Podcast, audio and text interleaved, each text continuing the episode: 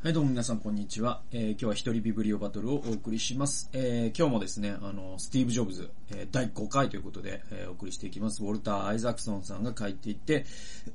日本版はですね、講談社から2011年に出ております。えー、もうね、5回目なんで、ちょっともう5回で、お、なんとか終わります。もう、あの、ちょっと長くなっちゃうかもしんないけど、まあさすがに6回はちょっと、まあ、やめとこうということで、えっと、5回でいきたいと思います。でね、えっと、もう早速いきますけど、407ページに、あの、スティーブ・ジョブズとね、ビル・ゲイツっていうね、まあ、その、いわば、今の、その、コンピューターというか、パソコンという概念をですね、あの、作った人というのが、この二人だと言っても過言ではないわけですよね。だからそれまでのその IBM とか、えー、が作っていたあパソコンというのは、あお世辞にもこう、パーソナルなものではなかったわけですよね。えー、だからその企業とかが、あその会社の予算を使って、えー、会社に1台持っておくとか、そういうものであって、1人が1台パソコンを持つっていうのはもうちょっと、なんていうのかな。今で言うとなんだろう、今で言えねえな。な、なんだ、これ。あの、すごく、ちょっと、何言ってんのって話だったんですよ。でも今もうそれが、当たり前だしね、全員ラップトップ持ってますし、で、まあ、ラップトップ持ってないよという人も、ラップトップってノートパソコンのことね。えー、で、ラップトップ持ってなくても、スマホみんな、みんな持ってるじゃないですかあれ、スマホって、もう、早い話がパソコンですからね、あれね。はい。えっ、ー、と、インターフェースが、ユーザーインターフェースが変わったパソコンの違うあり方ってって考えて間違いないんで、えー、だからパソコンはもう一人一台どころか一人二三台持ってる時代っていうのが来るなんていうのは、あそのジョブズやゲイツがあ若い時代にちょっともう夢物語だったんですね。でもそれを実現したのはやっぱりアップルであり、えー、Windows なんですよ。えー、マイクロソフトなんですよ。だからこの二人の対話っていうのは本当にこう、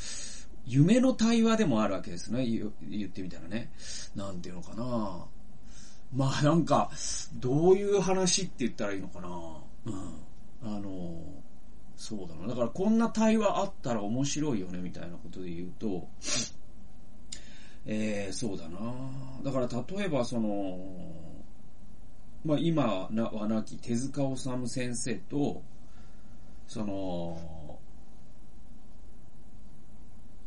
小田栄一郎とかね、ワンピースの著者のね、が、そのがっつり同じ年代で語り合ったらどんな会話をするんだろうとか、ちょっと興味あるじゃないですか。ちょっとなんかそういう話に似てて。でも彼らの二人の場合は本当に同時大臣だから、実際対談っていうのが残ってるんです。いくつか。多くはないんですけど、残ってるんです。で、それが、あすごくね、えっとね、えー、これ多分ね、テレビ番組だと思うんですけども、407ページですね。二人の時間が終わりに近づいた頃、えー、君はすごいものを作った。また、間抜け連中がめちゃくちゃに仕掛けていたアップルを1990年代に救ったのはすごかった。と、ゲイツはジョブズに伝えたと。えー、まず、その、すごいものっていうのは、まあ、あの、アップル、その、i、i、えー、っと、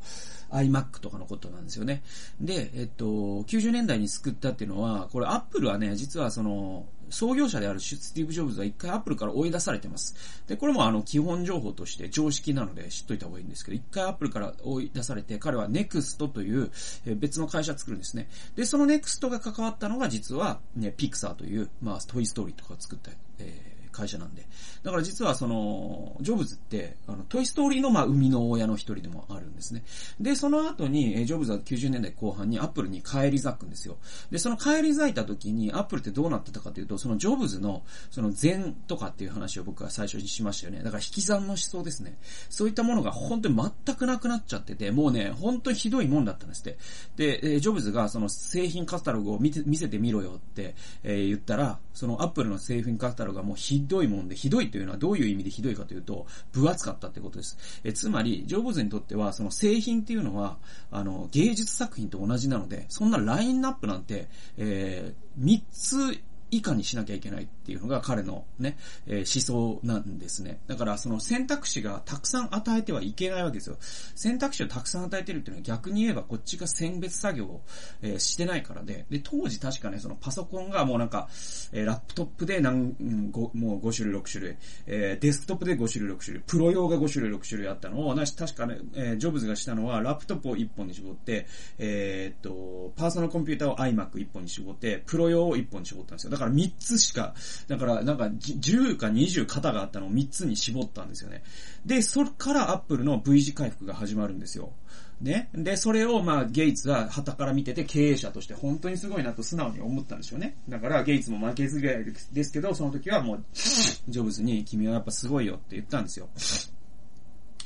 で、えっと、続きを読んでいきます。驚くほどの歩みよりも見せた。二人は仕事人生を通じて対立する基本原理をデジタル世界に見た。ハードウェアとソフトウェアを一つにまとめるべきか、オープンにすべきかという問題だ。これも説明が必要なんですけれども、えっと、えー、Apple コンピューターっていうのは、あの、すごい基本思想があって、それはハードウェアとソフトウェアを同じ会社が作らなければいけないという、えー、強い信念があるんです。だから iOS を Apple 製品以外で走らせることはできないようになってます。これは未だに続いてるんですよ。でも実はね、ちょっとね、妥協もあって、うんとね、えっと、CPU っていう、まあ、あの、いわゆるインテルというやつですよね。はい。あの、まあ、インテルが、ま、最大手なんです。今なんか MD なんとかとかもあるね、もう一個の大手があるけど、えとにかくその CPU というパソコンを走らせる、まあ、コンピューターの頭脳のコアの部分があるんですけど、これは Apple 純正だったんですけど、2000年代に確か、えー、Apple はインテルと契約を結んで、コアを外部注文するような。これは大きな変化だったんです。2010年以降だったかな結構最近の話ですよ。で、これはだから、そのアップルの思想的な大きな事件だったんですよね。だからそのアップルのコアなファンからすると、いや CPU 外注してんだったらもうアップルじゃねえっつって、アップルを見捨てた人もいるぐらい、アップル信者の中にはね、えー、結構大きな変化だったんですけれども、で、まあ、何が言いたいかというと、その水平モデルと垂直モデルっていうのがあって、その、アップルの思想というのは、えっ、ー、と、ハードを作った会社がソフトも作る。つまり iOS はアップル製品でしか走らせれないってことですよね。えところが Windows っていうのは、えっ、ー、と、どの製品でも走らせれますよね。富士通のパソコンでも走る。ね、えー、シャープのパソコンでも走る。えー、サムソンのパソコンでも、LG のパソコンでも、え、どんなパソコンでも Windows っていうのは走るようになって、Windows っていう OS は入れれるようになってるわけじゃないですよ。逆、えー、さらに言えば、Windows って、あ、Apple の製品でも走りますからね。でも逆はないんですよ。ね、Windows で iOS を走るっていう、走らせるっていうのは、まあ、そもそも想定されてないんです。なぜなら、Apple の思想が、えー、ハードとソフトは同じ会社が作るべきだという思想があるからなんですね。で、えー 次に、えー、続けて読んでいきますね。普及するのはオープンな水平モデルだと思っていた。でも、統合された垂直モデルもすごいものだと君が示してくれたと。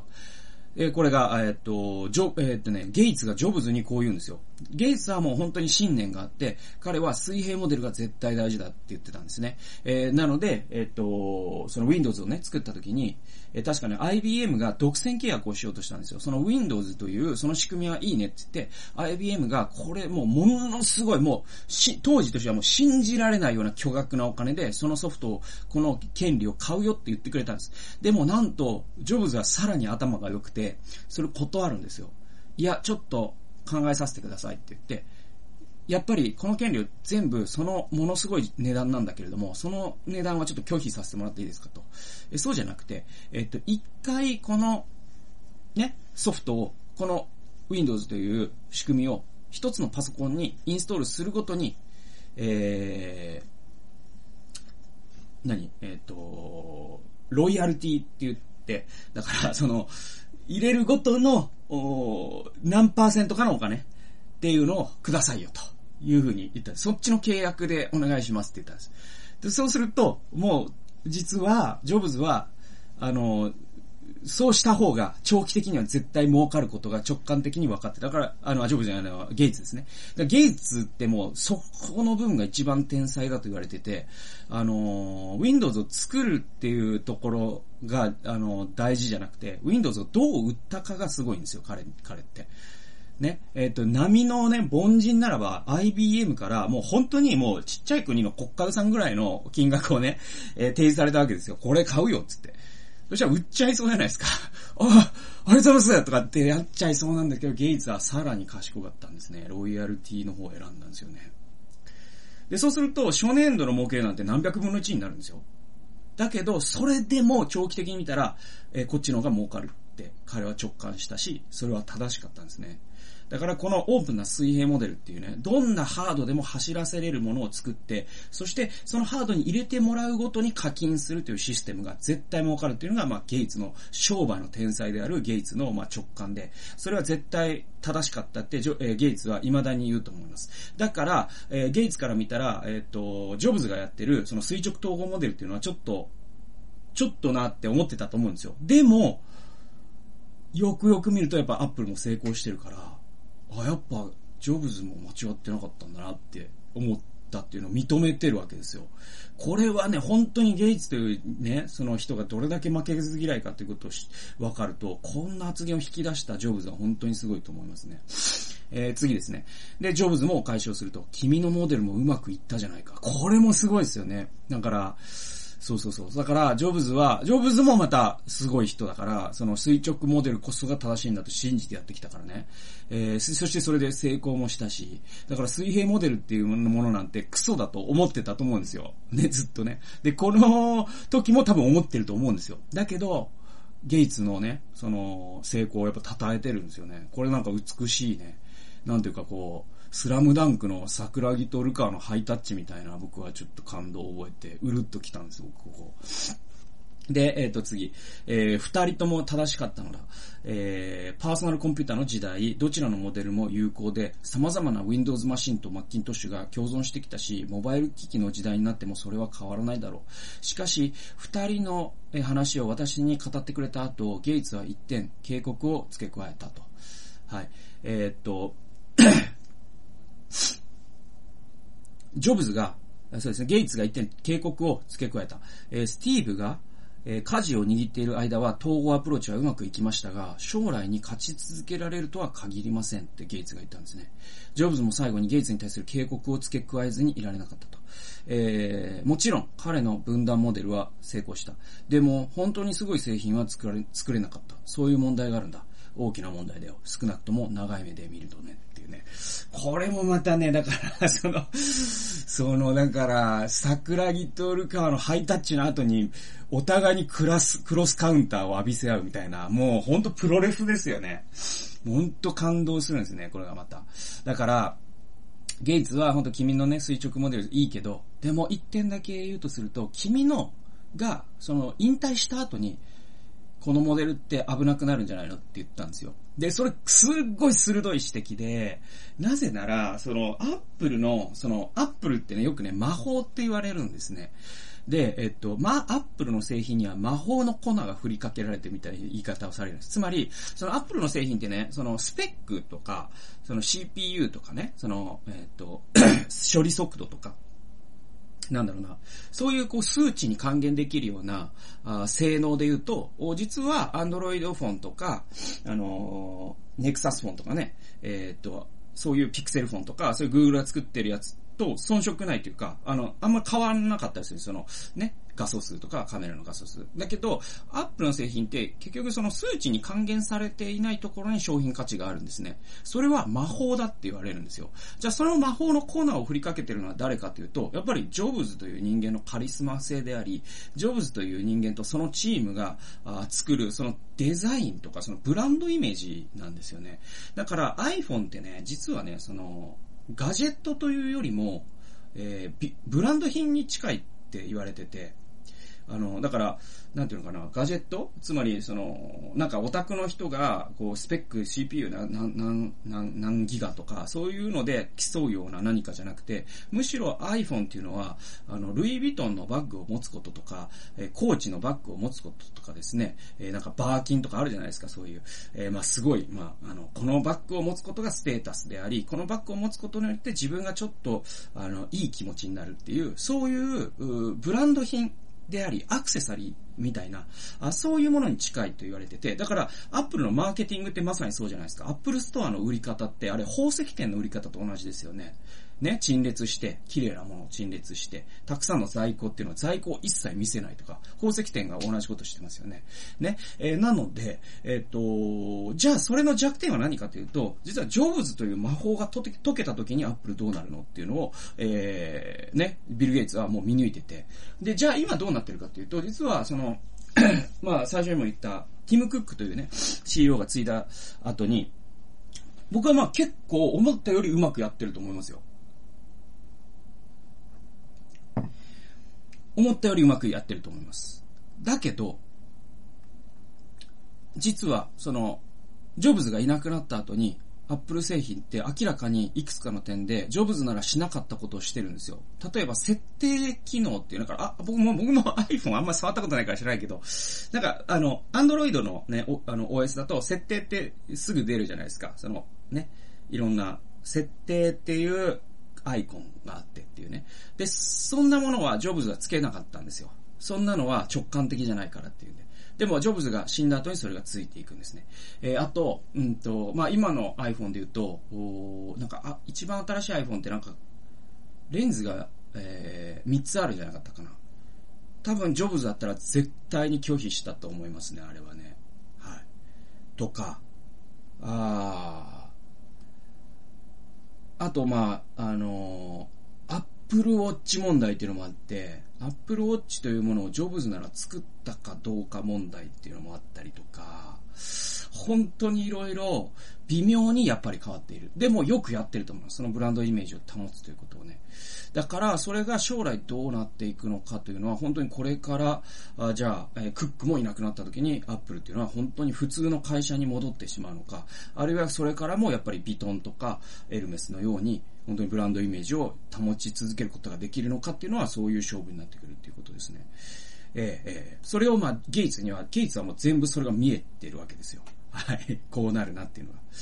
で、ジョブズも最後にゲイツに対する警告を付け加えたと。それは、分断モデル、つまりまあ水平モデルですね。これ良かったけど、でも本当にすごい製品は作れなかったよねって言ったんですよね。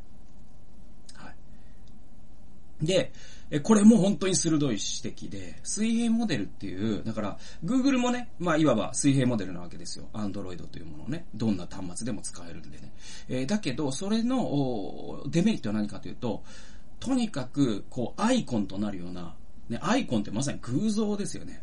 その、偶像となるような、すっごい製品、もう人々夢中にさせちゃうようなもう何かっていうのは、やっぱり Google とか、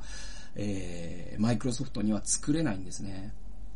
これは実は垂直統合モデルじゃないと絶対作れないんですね。はいはいはい。それも、やっぱり、ジョブズははっきり見えてたわけですよ。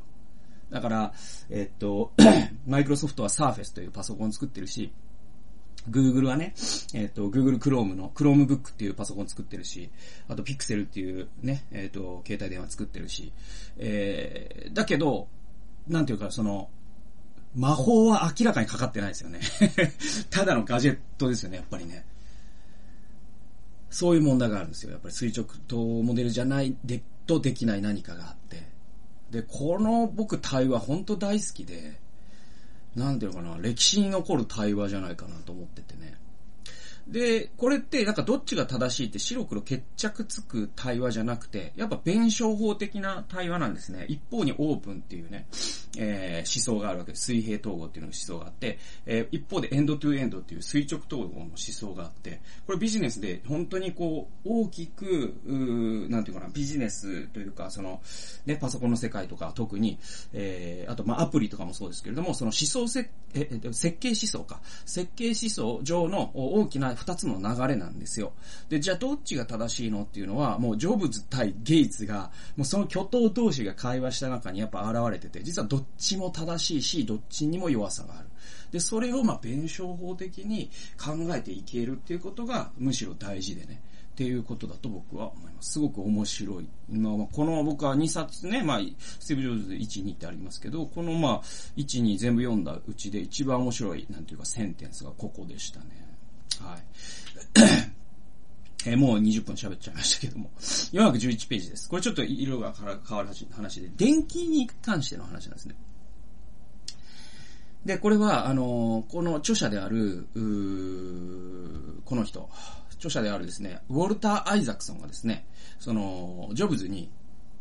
ジョブズが彼が書いた何かを気に入って、で、ちょっと僕の電気書いてくんないって言って、僕が死んだらこれ出版してくんないって言って、デザインもね、指定してね、えー、やったっていう。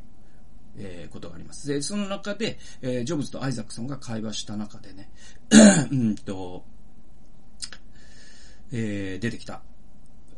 話なんですけれども、411ページです。君の本には僕が気に入らないことがたくさん書かれているはずだと。ね。これはだから、えっ、ー、と、アイザックソンが、お前書くときに俺が気に入らないこともいっぱい書くんだろ、どうせって言ってんですよ。ジョブズがね、牽制してるんですよ。で、これは意見というよりもむしろ質問であり、その証拠にジョブズは私の目を見つめながら答えを待っていた。私は頷き、にっこり笑いながら、それは間違いないよ、と答えた。えー、で、ジョブズがこう言うんですね。それは良かった。それなら社内で作った社長来賛本みたいになる心配はないな。閣下するのは嫌だから当分読むのはやめておくよ。えー、読むのは1年後ぐらいかな。その頃まだ生きていたらね。元気を使い果たしてたんだろう。そういうジョブズの目はもう開いていなかった。私は足音を忍ばせて退出したっていうね。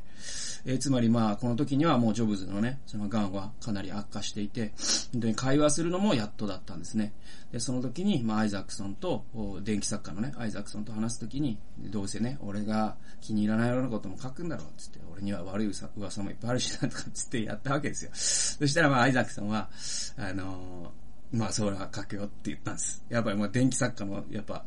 職業的良心からそれを言ったんですよ。そしたら、ジョブズはまあ、それなら安心したって言ったんです。それはなぜなら、社内で作った社長来賛本みたいになる心配はないからだって言ったんですね。えー、だから、あの、これね、ほんとね、なんか、僕、すごいね、あの常日頃から感じている一つの、まあ、不満というか、問題意識というか、があって、それって、あのまあ、アメリカと大きくくくっちゃっていいのかわかんないけど、西欧ですよね。だから、えっ、ー、と、西側あ、アメリカとかヨーロッパの電気本って、異常に面白いものが多いんですね。で、片や日本の電気って、あんまり面白いものに出会わないんですよね。もちろん、10波ヒットからげに、こう、なんか類型化するつもりはないですよ。でも、傾向として。で、これは、僕は、あの、やっぱりこう、電気に対する敬意があるからじゃないかと思っていて、アメリカという国がね。それは何かというと、その、やっぱ一神教に僕か関係してるんじゃないかなと思うんですね。ジョブズはもうお世辞にも、なんていう、一神教徒っていうかね、クリスチャンとは言えないし、むしろね、東洋思想に傾倒してたから。でも、やっぱり欧米人というのは、あの、無意識のキリスト教徒なんですね、全員ね。無神論者だって言い張ってる人も含めてね。これは深い問題なんですけど、欧米人で無神論者って言ってる人は、僕から言わせたらキリスト教徒なんですよ。はい。これはね、本当にそうなんです。世界観がキリスト教徒だからこそ無神論者という言葉がそもそも出てくるんです。本当の無神論者はそんな言葉を発明できないはずなんです。っていう話があるんですけど。まあまあ、これはまた別の話で。で、えっと、どういうことかっていうと、あの、まあ、ジョーズは、オセ人もクリスチャンじゃないんだけれども、えっと、僕はなんか、なんでアメリカの電気にこんなに面白いものが多いかというと、その、アメリカ人の電気に対する敬意っていうのが違う気がするんですよね。で、それどういうことかというと、その、一神教の世界観ってね、その、全知全能の神がいて、すべてを冷徹にというか、凍結してというか、すべてを見通してると。うん。で、人間の知識というのは、その中の限定されたものでしかないっていう大前提があるので、たとえそれが偉人の伝記だったとしても、その中に、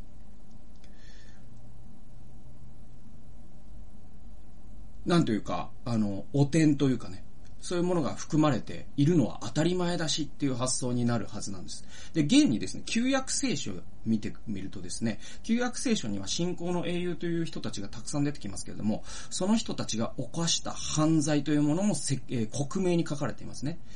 はい。ダビデは殺人者で会員を犯した人だしね。アブラハムも嘘つきだしね。えー、ノアは酒も飲みだしね。とかね。あの、本当そうなんですよ。でもそれができるのって本当に厳しい視点がないとできないはずで、それがやっぱ一神教の僕凄さだなと思ってて。別に一神教が正しい正しくないとかそういう話をしてるんじゃなくて、やっ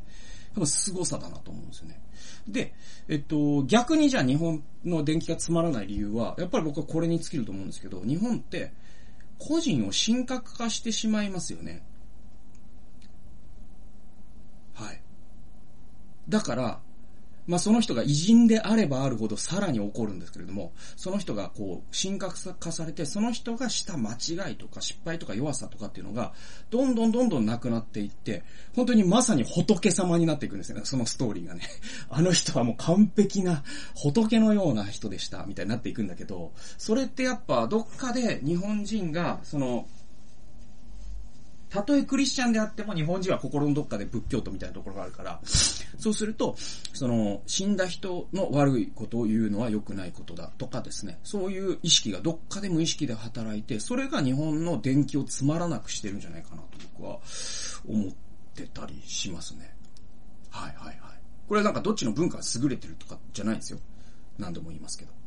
なんかそういう僕は結構特徴を感じます。ということで、この、あの、アメリカに面白い電気がたくさんあるよっていう中のジョブズの電気はもうまさにそういう話で。だから本当にこう、社長来さん本をね、ディスってるけど、ジョブズはね。だから、その、自分を神格化されるなんて、ジョブズとしては一番格好悪いことだったんですよね。で、実際、アイザックソンは絶対そんなことはしなかったですね。だからこそめちゃくちゃ面白い読んでる人はね。そういう話なんですよ。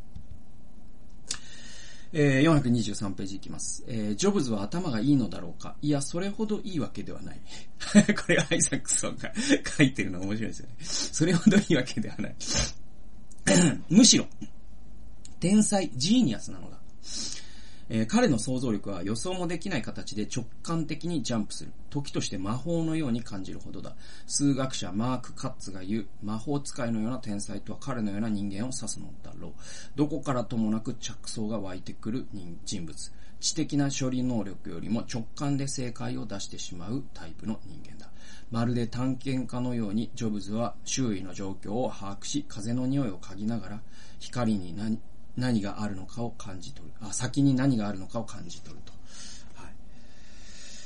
へえ、そうなんですよね。だから、IQ で言うと、まあ最初にも言いましたけれども、その、アップルを作った二人のジョ、えー、スティーブっていうのがあって、一人目がスティーブ・ジョブズで、もう一人がスティーブ・ウォズニアックですね。で、アップルのその iOS とかのその基本プログラムを書いたのは全部ウォズニアックです。で、ウォズニアックはもう神聖の、まあ、これもまた言葉を選ぶんだけど、天才なんですよ。だから、本当に、だから IQ が確か200とかあるんですよね。もう、もうだから、標準偏差で言ったらもうぶっ飛んでる人で、100メートルで言ったらもう9秒台なわけですよ。はい。100メートル走で言ったらね。えー、だから身長で言うと2メートル10センチ超えてるわけですね。もう、もう、もう本当の天才なんですよ、ウォズニャックって。で、じゃあ、ジョブズって多分 IQ で言うと100前後だと思うんですよ。その100前後。まあ、100以上はあるけどでしょうけど、確か平均が110とかなんだっけ、あれって。だからまあ、平均からそんな外れてないはずで、ジョブズってね。えー、まあ、それがまあ、ここでアイザクソンが言ってる、それほどいいわけではないと。だけど、彼は、そういう頭の良さとは違う、もう、まあ、本当に、もっと狭い意味での天才なんだっていうんですよ。で、僕もこれ同意できるんですけど、あのー、天才の人って言いますよね。だからその、まもちろんその、ジョブズみたいなスケールじゃなくても、えー、皆さんの身の回りにも、あの人はちょっと天才かもしれないって思う人って、一人や二人いるんじゃないかなと思うんですよ。うん。で、で、僕は明らかにそれではないんですよね。で、えっ、ー、と、それはなぜかというと、その天才っていうものの性質と関係があって、天才ってですね、あの、論理を超えるところに天才の天才性があるんですよね。はい。だから、ある前提があって、そこからね、演疫的に推論した結果こうなるということが、とても素早く正確にできるっていうのは天才と真逆にあるんですよ。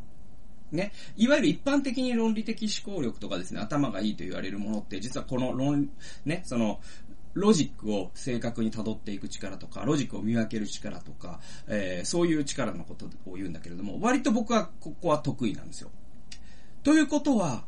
ここが得意だということはもう天才から離れてるんです。天才の人って、あの、そうじゃなくて、論理を超えることができるんですね。で、かといって、あの、論理を無視して、ただ何か言ってるだけっていうのはもう、あの、凡人以下ですから、あの、そこ勘違いしないでほしいんですけど。私はこう思う。うん、な、なぜなら思うからとかって言ってる人はちょっと、それじゃないですからね。な、何かをすごいディスった気がしますけど。なんか違う気がする。だってなぜから違う気がするからみたいのとは絶対違いますからね。皆さん、本当に。これだけはちょっと強調したいんですけど、それは、ただの凡人以下ですから。あのー、ね。だから、天才の人って、で、だから、ジョブズはじゃあ、その論理を無視してたかというと、全然無視してないんですよ。さっきの、えっと、ゲイツとの会話を読めばわかりますよね。彼は本当に全部論理分かってます。論理分かってるんですよ。論理分かってるんだけど、論理を超えたところにこそ、本当の何かがあるということを直感的に理解できていて、その論理を超えることができるんですよ。これってね、本当になかなかできないし、僕は一生できないと思います。これはやっぱり天部の際でしかできないから、だと思いますね。だからまあ、僕が一番思いつく、その、皆さんも知ってる天才で言うと、まあ、ジョブズはもちろんそうだけど、おまあ、松本人志とかそうですね。あの、松本人志の発言ってね、あの、何がすごいかというと、あのね、そのお笑いのセオリーとかあるんですよ。お笑いって結構ある程度セオリーでいけるとこまでいけるんですね。セオリーとその経験でね。えー、つまり、うんと、振りボケツッコミとか、だからこういう振りが効いてるからこういうボケをして、そしてここでこう突っ込むとすごく面白くなるっていうのはもうセオリーとしてある。で、それはまあ野球で言うとそのバッティングフォームをこうね、腰を入れてとか、あね、頭を残してとか、あそういうロジックってあるじゃないですか。そういうロジックであるとこまでいけるわけですよ。ね。えー、っと、だけど松本人志はそれを全部分かった上で、ね。で、え例えばじゃあ、もう、100人のお笑い芸人にこの大喜利やってくださいって言ったらですね、その、答えってですね、えっ、ー、と、そんなにたくさんは出ないんですね。10通りか20通りぐらいのパターンが出るんです。で、多分松本人志ってその10通りか20通り全部並べれるんですよ、頭の中で。だけど21個目を出せるんですよ。で、その21個目っていうのは、なんでそこにたどり着いたかっていうのを本人も説明できない次元の、えー、直感力でやっているんですよ。で、そういう凄さがあって、で、これは、まあ、最近のまっちゃんのテレビの出方だとあんまりわからないですけど、あの、まあ、一人ごっつとかね、あと、その、まあ、あの、ごっつええ感じもそうだし、えー、っと、だから、まあ、初期の、あの、ガキの使いあらへんでのフリートークとか、ああいうの見るとよくわかるんですけど、もうセオリーを超えてるんですよね。で、あれがやっぱり天才のできる、な、天才の天才たるゆえんで。っていうことですね。ジョブズは多分それができた人だと思いますね。はい。で、逆にゲイツって、そのさっきのお笑い論で言うと、その10個20個の発言、えー、ね、一番正解とされるセオリーでいう20個の、まあ、ビジネスの選択肢を出して一番いいやつを選べるのが、えー、ゲイツで。だから、あの、ゲイツはそういう意味では、まあ、天才っていうのとはちょっと違うんですよね。はい。えー、えー、次。もう30分超えてますので、えーっとね、はいはいはいはいはい。あ、これね、僕ね、ちょ、まあん、まあいい、後でいいわ。えー、っと、424ページ。これさ、引用としては最後になります。えー、っとね、マーケティングの話です。これ最後。えっ、ー、と、424ページですね。顧客が望むものを提供しろという人もいる。僕の考え方は違う。顧客が今後何を望むようになるのか、それを顧客本人よりも早く掴むのが僕らの仕事なんだ。ヘンリー・フォードも似たようなことを言ったらしい。何が欲しいかと顧客に尋ねていたら、足が速い馬と言われたはずだと。ね、欲しいものを見せてあげなければ、みんなそれが欲しいなんてわからないんだ。だから市場調査調査に頼らない。歴史のページにまだ書かれていないことを読み取るのが僕らの仕事なんだというですね。これもあの、第4回か3回僕言いましたよね。その、は、足が速い馬って欲しがるはずだと。ね、そのまだ、車がない時代の人に聞いたら何が欲しいかって言ったら足が速い馬とか、もっと走れる馬って言ったはずと。でも、彼らが本当に必要としていたのは鉄の車だったんですね。それを彼ら自身も知らなかった。えー、でもヘンリー・フォードには分かっていたっていうことですよ。で、えっ、ー、と、ジョブズもそうで、うんと、なんていうかな、この、タブレットという、その ね、板を人々が、こんな板を、これ iPad じゃないけど、こんな板を人々が欲しいなんて思うわけないじゃないですか。僕も欲しいと思ってなかったもん。だけど、使い始めたら、まあ、超便利なんですよね で。だから、あのーこれがだからマーケティングのジレンマみたいのがあってね。うん。これまあ、あの、クスの危険っていう人が結構け、ね、あの、本でも書いてるけど、そのマーケティングをすればするほど、さっきのお笑い論で言うと、その、凡庸な20の、なんていうかな、優等生的な正解に修練していくんですよ。21個目の、本当に人々が気づいてすらいない正解を出すには、実はマーケティングは無視しなきゃいけないんだけど、それが本当にできないです、やっぱり。やっぱできないですよ、本当に。だからやっぱりこれができる人っていうのは少なくて、それがやっぱりジョブズの凄さなんだよっていう話なんですよ。はい。で、ということで、あの、まあ、引用の部分は全部終わりました。あやっと終わりましたよ。本当に やっと終わりやがったよ、本当に で、でね、あの、あともう一個ね、もう二つあります。えっと、one more thing ですよ。one more thing. ね。忘れてた、つって。で、一つが、で、別に大したことは言わないっていうね。で、で、一つね、あの、このね、著者の電気作家のウォルター・アイザクソンって、あの、CNN の CEO だったんですって。これ僕ちょっとびっくり、今、今またびっくりしてます。これメモ読んで。これま、一回ここでびっくりしたんだけど、全く今忘れてて。今ここでもう一回読んで、あ、そっかそっかつってびっくりしましたね。で、あとね、あ、この人ね、キッシンジャーの伝記も書いてるから、これも読もうっていうことになりました。今、今決めました。キッシンジャーの、アイザックソンが書いたキッシンジャーの伝記読みます。はい。それで、えっと、それで、えっと、キッシンジャーの伝記ちょっとメモメモした。キッシンジャー。で、で、えっとね、あとね、ワンモアシングなんですよ、これね。で、それが、あのー、終章。これね、あの、1巻2巻あるんだけど、あの、最後の終章っていうのが、なんと、粋なことにですね、あの、オンラインでダウンロードできるようになってて、無料でね。で、これ多分今も、講談社のホームページから、あダウンロードできるはずですけど、20何ページぐらいあるのかな、確か。で、僕はそれを PDF でダウンロードして、えっと、プリントアウトして読みました。うん。で、そこに何が書かれているかというと、あの、ジョブズのね、あの、葬儀の光景が書かれてます。はい。ジョブズが死んだ後に、葬儀の現場で何が起きたのかってことが書かれてます。で、そこで、ある CM の音源が流れるんですよ。はい。それは1997年のこれまさに僕のパソコンにこうありますけれども、この think different っていうのは、これはもう Apple のキャッチコピーで、1997年の Apple の有名になった、えまあ、Apple の CM っていくつかめちゃくちゃ有名なのがいくつかあるんです。まあ、例えばその iPod でひたすらね、その、なんていうの、カトゥーンっていうかその、ね、ま、ま、なんていうかこう、えっと、人がこう、こう漫画みたいに踊ってて、このイヤホンと iPod だけがなんかこうパステルカラーで塗られてる、あの CM もめちゃくちゃかっこよかったじゃないですか。とか、本当にいっぱいあるんだけれども、そのうちの一つのアイコン的な CM の一つが Think Different の CM なんですね。で、それが1997年にあるんですけれども、で、これの実は流れなかった音源っていうのがあるんですよ。はい。で、それは何かというと、えっ、ー、とね、確かですよ。これ僕の記憶が間違ってたらすみませんけど、これね、た、確かね、文面が流れなかったね。文面は同じ文面が流れたんだけど、えっとね、スティーブ・ジョブズ本人が録音したバージョンと、ね、ナレーターが録音したバージョン、これが両方録られたんですよ。で、最後の最後まで迷って、え、アップルのチームは、えっと、ナレーターの音源をテレビで流すことを確か決めたんですよ。だから、スティーブ・ジョブズの使われなかった音源っていうのが残ってるんです。97年のその Think Different の CM の、えー、スティーブ・ジョブズ本人による録音バージョンっていうのは世に触れることなくお蔵入りになったんだけど、実はその音源が彼の葬儀で流されたんです。はい。で、それもちろん英語でね、まあ、あの、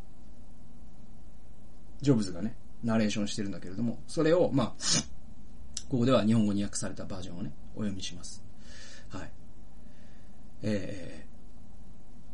で、えー、こういう CM 音源です。Think Different の CM の音源です。彼らをおかしいと評する人もいるけれど、我々はそこに天才の姿を見る。世界は変えられると信じるほどおかしな人こそ本当に世界を変えるのだから。っていうですね。これ全部じゃないです。これもっと長いのの中の一番最後の部分だったと思うんですけど。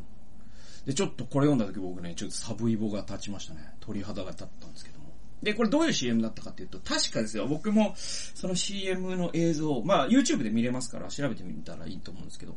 あの、確か僕の記憶が確かなら、あのね、確かその、アインシュタインとか、マハトマ・ガンジーとか、マーチン・ルーサー・キングとか、そういう、その、いわゆる歴史を変えた人たちの、白黒写真がですね、パン、パン、パンって流れるんですよね。あと映像が残ってる人は確か映像も残る、流れるのかな。うん。それで、なんか、人々は彼らのことをバカだと言ったと。ね。で、彼らはそれでも夢を見たみたいななんかのナレーションがあって、最後にこの彼らをおかしいと評する人もいるけれども、我々はそこに彼らの天才の姿を見ると。世界を変えられると信じた人ほど、おかしな人こそ本当に世界を変えるんだから。って言って、ボーンってリンゴが最後に出るっていう、まあ、CM があって、They think different っていうね。CM があります。で、それを、まあ、ジョブズが録音したバージョンが、まあ、葬儀で流れて。で、まさにそれは、ジョブズ自身の、まあ、人生でもあったわけですよ。つまり、アインシュタインとか、ガンジーとか、あの、マーチン・ルーサー・キングとかは、世の中を変えてきたんだけど、でもまた、全然違う意味だけれども、ジョブズもまた、世の中を、まあ、変えましたわな。だって、スマホというものが、彼によって世に出たんですからね。はい。ということで、えー、まあ、スティーブ、スティーブ・ジョブズ、もう第5回にわたってお送りして、まあ、今回も40分を超えてえー、喋ってしまいましたけれども、そんな形で、えー、お送りしました。まあ、次回からはちょっとね、反省も込めて、もうちょっと、一回に一冊ぐらいの感じで紹介できるような本をちょっと選んでみようかなと思っております。そんな形で、まあ最後までね、聞いてくださった方は、本当にありがとうございました。あそれではまた次回の動画及び音源でお会いしましょう。さよなら。